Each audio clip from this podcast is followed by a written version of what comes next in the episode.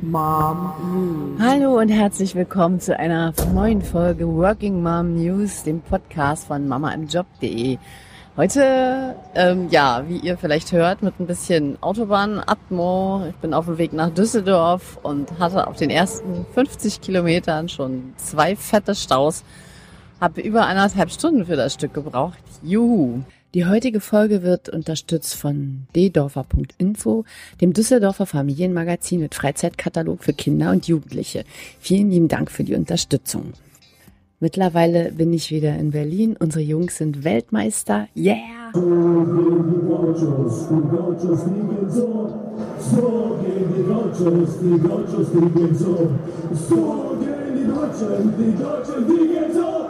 So Deutschen, die Deutschen liegen so. Liegen so. Ja! Und ja, legen wir einfach gleich los mit einem Tweet von Sandra at Elfengleich. Bei der Auswahl von Mädchennamen unbedingt daran denken, dass sie damit auch einen Konzern leiten können muss.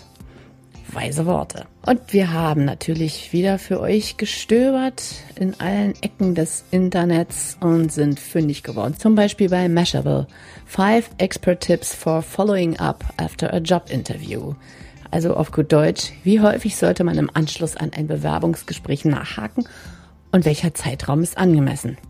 Den Link dazu findet ihr wie immer bei den Show Notes zum Podcast bei mamaimjob.de. Bei Saal 2 kam Sabine Askodom zu Wort.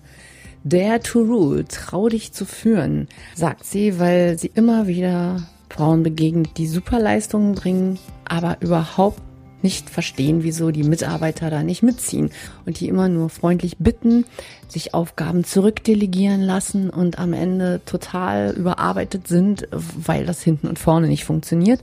Und sie sagt, man soll doch bitte schön sich wirklich trauen, eine Führungsrolle zu übernehmen, die Sachen zu delegieren und bei den Leuten zu belassen und anhand von festen Zeitvorgaben und klaren Erwartungen so ein Team zu führen und nicht irgendwie da mitzumogeln. Interessanter Beitrag, auch verlinkt auf mamaimjob.de. T3N berichtet über Future Me. Das ist ein Kotz das ist ein kostenloser Dienst von Xing, der die Berufswahl erleichtern soll.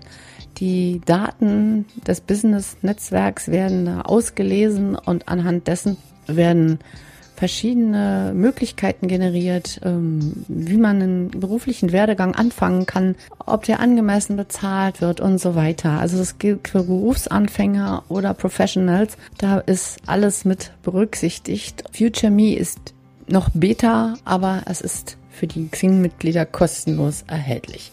Ich bin gespannt, wie sich das entwickeln wird. Das klingt auf jeden Fall nach einer sehr guten Idee, hat so eine Pinterest-Oberfläche und wenn ihr auf Jobsuche seid, lohnt sich das Stöbern da sicherlich. Diejenigen unter euch, die Corporate Blogs betreuen oder eigene Pro-Blogging-Geschichten am Start haben, die sollten sich tunlichst mit Google Analytics auskennen. Aber wer das sich mal angeschaut hat, das ist ja ein bisschen sperrig. Und man könnte sich das jetzt mühsam alles selber drauf schaffen. Aber es ist ja manchmal ganz gut, wenn jemand einem zeigt, wo es lang geht. Und dafür hat Google unter google.de slash analytics slash learn Links zu hilfreichen Videos gepostet. Und da gibt's ganze Online-Schulungen auf Video und ähm, rund um Analytics und Online-Marketing. Ich denke, dass sich mal alles reinzuziehen, ist Zeit, die sinnvoll angelegt ist, wenn man dann einfach mit diesem ganzen Wust viel besser klarkommt. Also die, die häufig genutzten Sachen bei Analytics, die sind schon klar, aber man kann ja auch so benutzerdefinierte Ziele erstellen und sowas alles. Und wie das geht, das findet man da. Und das ist für Unternehmerinnen und Unternehmer wirklich wichtig. Zumindest solange es online geht. Aber wer ist heutzutage schon noch komplett offline? Also ich kenne da nicht allzu viele, bis auf die, die traditionell angestellt arbeiten, schon seit 30 Jahren oder so. Dann haben wir noch Good News für einkaufende Eltern. Weniger Quengelzonen soll es an den Supermarktkassen geben. Und nachdem schon Kaufland in jeder deutschen Filiale mindestens eine Kasse ohne Süßigkeiten hat, also ohne Quengelware, äh, zieht jetzt Lidl langsam nach und hat es in einem Dutzend deutscher Filialen ausprobiert. Das Probieren, also dieses Ausprobieren, das ist vermutlich einfach nur die Frage, ob es den Umsatz extrem schmälert. Denn dass es funktioniert, halt die Kinder dann nicht am Jammern zu haben, weil sie an der Schokolade vorbeigefahren werden, die sie dann nicht haben dürfen, das steht ja wohl außer Frage. Und jeder von uns kennt das und die wenigsten mögen das so sehr, dass sie das als ihr Hobby ansehen würden, mit Kindern an Quengelware vorbeizugehen. Dann möchte ich noch auf unser Gewinnspiel hinweisen. Und zwar findet ihr das in dem Artikel, warum Katrin Seifert mehr als fünf Jahre brauchte, bis sie ihre Karriere startete. Katrin Seifert ist die Autorin des Buchs Aus den Hemmschuhen in die Stöckelschuhe. Das ist ein sehr interessantes Buch, so eine Zehn-Schritte-Anleitung, wie man diese ganzen Sachen, die einen daran hindern, den Traumjob endlich auch mal in Angriff zu nehmen, wie man die in positive Sätze umwandeln kann, mit denen man dann in der Lage ist, einfach zu sagen, ich mache das jetzt. Das klingt immer so einfach. Jeder sagt, naja, äh, wenn du was beruflich irgendwie vorhast, dann musst du das einfach machen. Aber dieses einfach machen, das steckt bei so vielen Leuten unter allen möglichen Dingen fest. Wir versuchen uns irgendwo ja selber zum Teil auszutricksen und tausend Argumente zu finden, warum das nicht geht. Die einen sagen, oh, wir sind da viel zu alt für diesen Traumjob schon, können wir ja überhaupt nicht machen. Die nächsten sagen, ich habe zu viele Kinder, wir sollen auf die aufpassen. Die dritten sagen, mein Mann zieht nicht mit. Es gibt wirklich tausende von Gründen, die jemanden davon abhalten können, den Beruf zu erwählen, den sie auch wirklich gerne machen möchten oder überhaupt berufstätig zu werden. Das ist ja bei Müttern mit kleinen Kindern oftmals sowieso schon eine echte Hürde. Aber wenn wir mal ehrlich zu uns selbst wären, dann sind es oft wirklich nur vorgeschobene Gründe. Im Grunde muss man sagen, muss man es mit Richard Branson halten, geht nicht, gibt's nicht. Und wie man das schafft, diese eigentlich ja, selbstverständlichen Dinge auch wirklich selbstverständlich zu handhaben, das beschreibt Katrin Seifert in ihrem Buch. Sie macht auch Coachings für Mütter oder Frauen überhaupt, die nicht so richtig wissen, was die Zukunft bringen soll. Und drei dieser Bücher könnt ihr bei uns gewinnen. Das steht in dem Beitrag nochmal genau, wie es geht. Eine Mail an redaktion at mama-im-job.de schreiben, den Newsletter abonnieren und zwei Fragen beantworten, nämlich was ist dein Traumberuf und was hindert dich daran, ihn umzusetzen?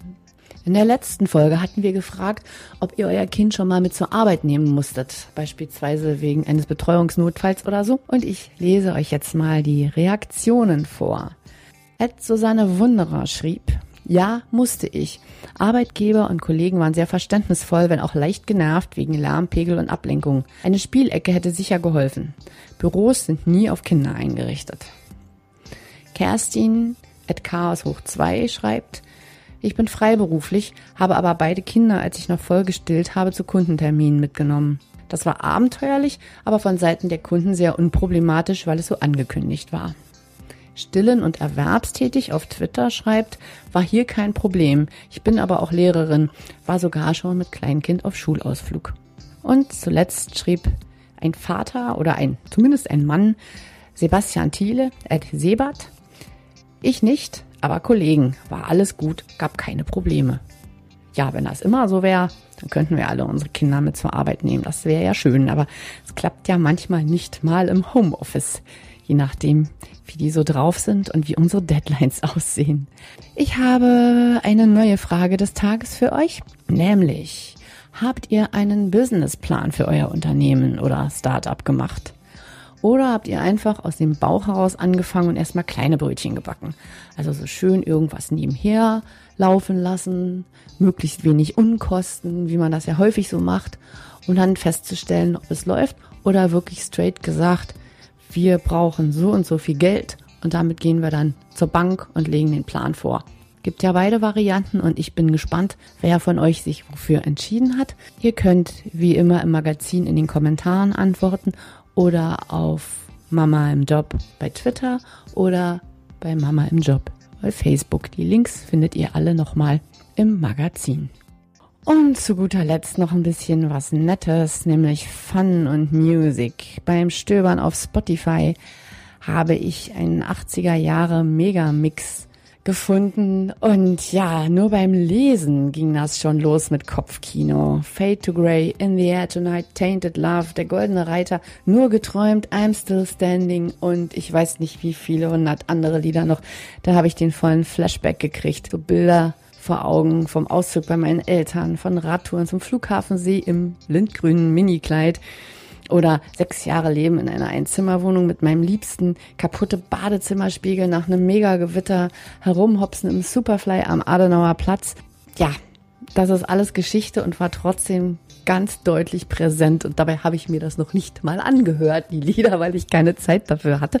Aber ich werde heute Abend mal mich gemütlich von Spotify beschallen lassen. Übrigens würde mich trotzdem niemand auf so eine öffentlich veranstaltete 80s Party kriegen. Sowas muss echt nicht sein. Wie findet ihr sowas?